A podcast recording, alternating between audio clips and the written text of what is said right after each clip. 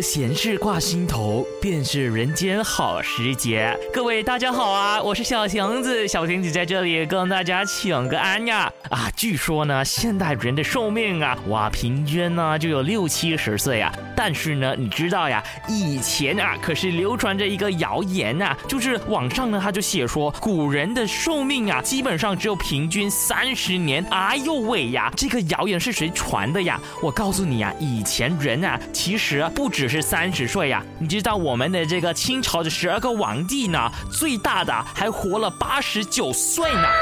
就是我们的乾隆皇帝，所以呢，你不要只是看平均年龄啊。由于我们的这个卫生条件比较差一点呢，还有我们的就是这些生活资源呢啊，可能没有那么好，再加上一些啊饥荒啦、瘟疫啦，所以导致呢那些婴儿啊，就是 baby 啊，就啊 的那些寿命呢，很容易早夭，就是比较容易就是在未成年之前呢就已经去世了。所以呢，由于这些婴儿的关系呢，拉低了我们这些平均年龄啦。所以古代人的平均寿命呢是肯定超过三十岁的啊。我们平均寿命呢，基本上呢，清朝的话呢是可以活到七十岁的呀。小亭子在这里祝大家长命百岁，健健康康，万福金安。